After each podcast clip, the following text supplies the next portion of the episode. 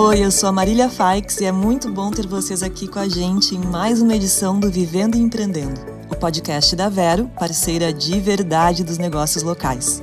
Lembrando que vocês podem contar com a gente sempre e a qualquer momento. Com as transformações tecnológicas de comportamento humano, as profissões, é claro que também mudam. Algumas estão acabando, outras estão se transformando e assumindo novas responsabilidades. Porém, um fato que parece ser comum a todas elas é o perfil empreendedor, que é uma opção cada vez mais real para qualquer tipo de profissional.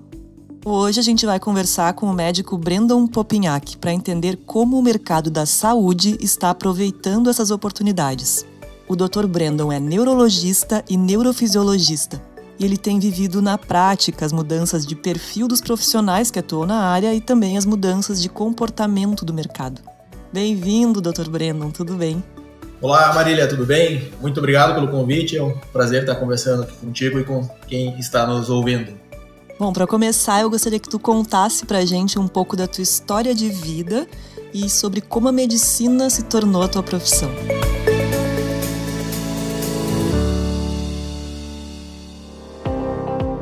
Bem, minha história de vida não é nada típica. Eu nasci no interior de Santa Catarina, venho de uma família de agricultores, então meio que eu cresci sempre foi bastante humilde assim do ponto de vista acadêmico, intelectual. Teve um outro evento que eu perdi meu pai de forma bastante precoce, quando eu tinha 8 anos de idade, faleceu num, num acidente de trânsito.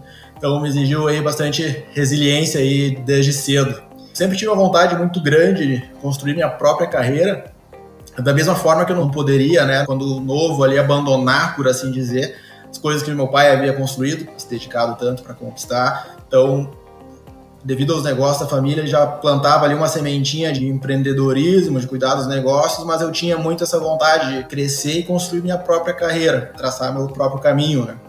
E como a morte do meu pai na época era uma criança, me marcou muito a questão do hospital, de ter sido um acidente.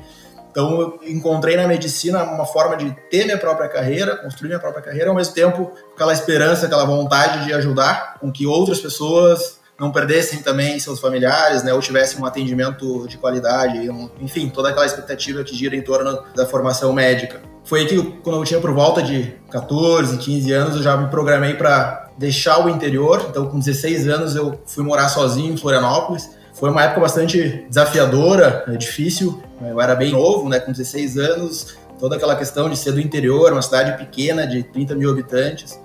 E de repente eu me deparei lá em Florianópolis, no terceiro ano do ensino médio, num, num cursinho pré-vestibular, que é uma rotina. O pessoal que está lá já vem num ritmo bem diferente do que eu estava acostumado uh, na época, né, no interior.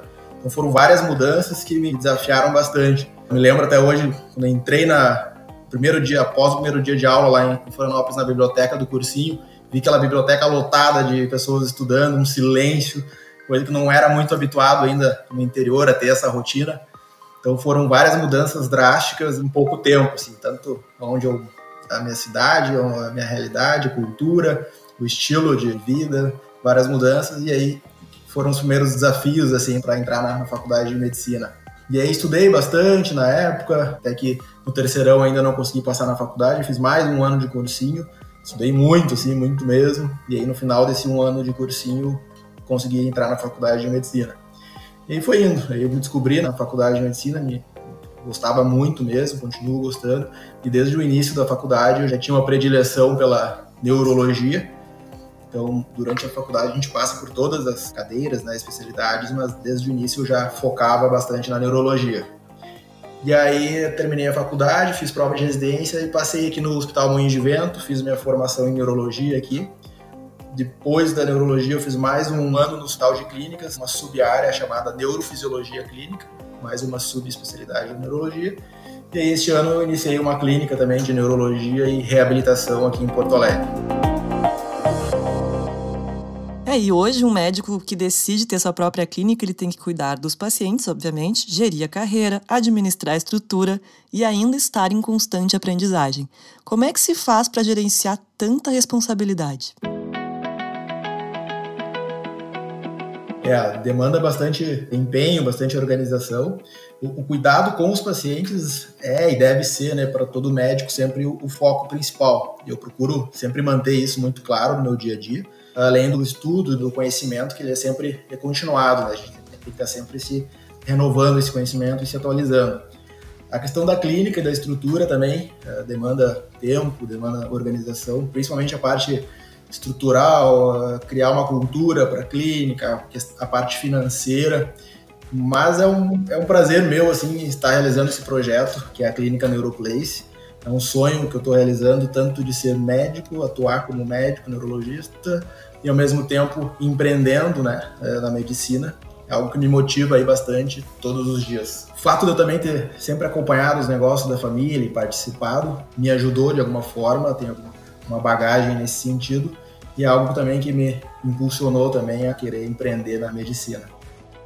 E a medicina é muito afetada pelas novas tecnologias, né? Estejam elas nos tratamentos, nos medicamentos ou até mesmo na forma como as consultas são feitas, como é o caso da telemedicina. Como é que essas ferramentas otimizam o teu trabalho na clínica? Isso. Hoje eu vejo que minha realidade de negócio aqui de atendimentos está mudando bastante. Por volta de 15 a 20% dos meus atendimentos atualmente eles ocorrem por telemedicina, que foi impulsionada, de certa forma, durante a pandemia, devido a essas restrições que ocorreram, né, de deslocamento, enfim. Então, a telemedicina que já vinha sendo utilizada, mas não de forma tão ampla, ela foi bastante impulsionada durante a pandemia. Tenho inclusive um caso bastante interessante é, que me marcou muito em relação à telemedicina e o quanto ela pode ajudar as pessoas né, a ter acesso ao médico especialista. E esse caso foi bem marcante, assim, uma paciente do interior né, do estado do Rio Grande do Sul. Os familiares, tanto ela quanto os familiares, não estavam muito conformados ali com o diagnóstico que ela havia recebido, um quadro de estava sendo tratada por um quadro de depressão, mas ela tinha alguns outros sintomas que o fizeram me procurar pela telemedicina. E aí essa paciente, ela tinha alguns sintomas que me chamaram a atenção. Então eu avaliei ela por teleconsulta, telemedicina, consegui examinar ela. É claro que não substitui né, o atendimento presencial, mas eu consegui, pelas informações e pelo que deu para examinar pela telemedicina, achei importante pedir um exame eh, de neuroimagem, uma ressonância do crânio, e apareceu ela conseguiu já fazer no dia seguinte, então eu atendi ela em um dia, no dia seguinte ela fez a imagem e eu já diagnostiquei um tumor cerebral volumoso, o cérebro estava bastante demasiado, bastante inchado, e era um tumor que tinha potencial eh, letalidade, né? ela poderia vir a óbito em questão de poucos dias ou semanas se ela continuasse em casa apenas tomando medicamento. Eu já orientei ela para vir presencialmente no meu consultório com urgência. Acredito que três ou quatro dias depois ela já estava no meu consultório Cinco dias depois, eu já orientei eles a virem preparados para uma internação e provável cirurgia. Questão de cinco dias após, ela já estava internada, sendo operada, e uns 15 dias após, ela voltou no meu consultório, já no pós-operatório, né? Já muito melhor do que quando eu, havia atendido. Então foi uma experiência que me marcou bastante, tanto pela gravidade do caso, né? Poder ter mudado um desfecho grave, e isso tudo graças à teleconsulta. Muito dificilmente ela teria tido esse acesso né, a um especialista na cidade que ela morava se não fosse telemedicina. E uma outra questão que é bem importante para os médicos, essencial, né, é a reputação que é construída todos os dias, né, a todo instante, como é o caso das avaliações do Google, né, que mostram isso o tempo todo para gente. Como é que tu percebe essa demanda por atendimentos mais humanizados e como é que isso se materializa na clínica? Cada vez mais o paciente ele tem procurado né, por um atendimento humanizado. Né? Então, além do conhecimento técnico, da competência técnica e parte do pressuposto que todo médico deve ter, esse lado de humanização do atendimento, de empatia, de atenção com o paciente, né, tem ganhado cada vez mais força. E essas questões de avaliações no Google, né, tem a plataforma Doctoralia, que é uma plataforma também pela qual os, os pacientes conseguem acessar os médicos por teleconsulta todas elas têm um sistema de avaliações, né?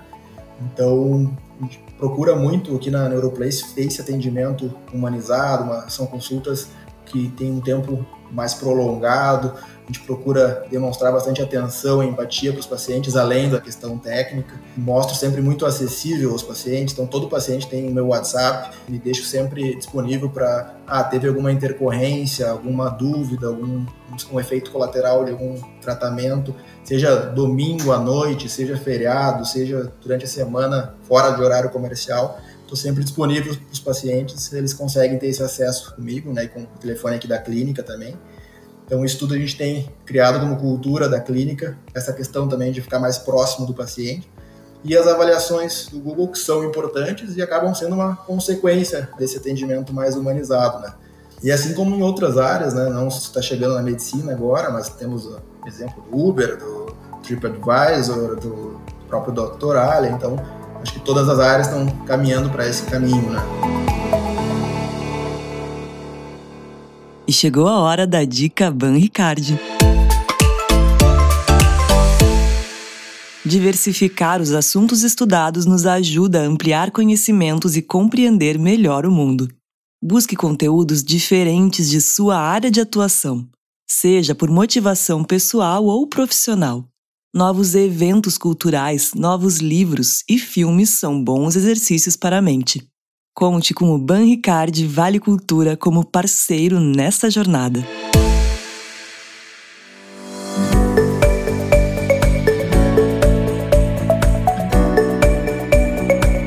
Doutor Brandon, muito obrigada pela conversa e agora eu gostaria de te pedir para deixar o teu recado final antes da gente terminar.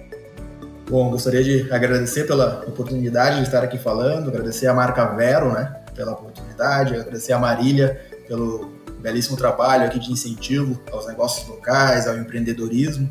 E gostaria de dizer às pessoas que nos ouvem, né, que corram atrás dos seus sonhos, batalhem por aquilo que desejam, né, acreditem em si, que os sacrifícios que a gente faz ao longo da vida, ao longo do caminho, eles se pagam à medida que a gente vai alcançando aquilo que a gente sonha, né, aquilo que a gente deseja.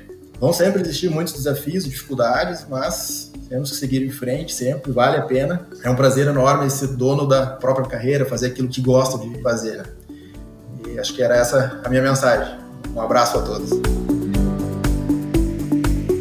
E hoje, Vivendo e Empreendendo fica por aqui. O podcast que te deixa por dentro de tudo o que rola no mundo dos empreendedores é um oferecimento da Vero, parceira de verdade dos negócios locais. Se você quer mais informações sobre empreendedorismo, siga a Vero nas redes sociais no arroba Seja Vero. Eu sou a Marília Faix e te aguardo no próximo programa. Até lá!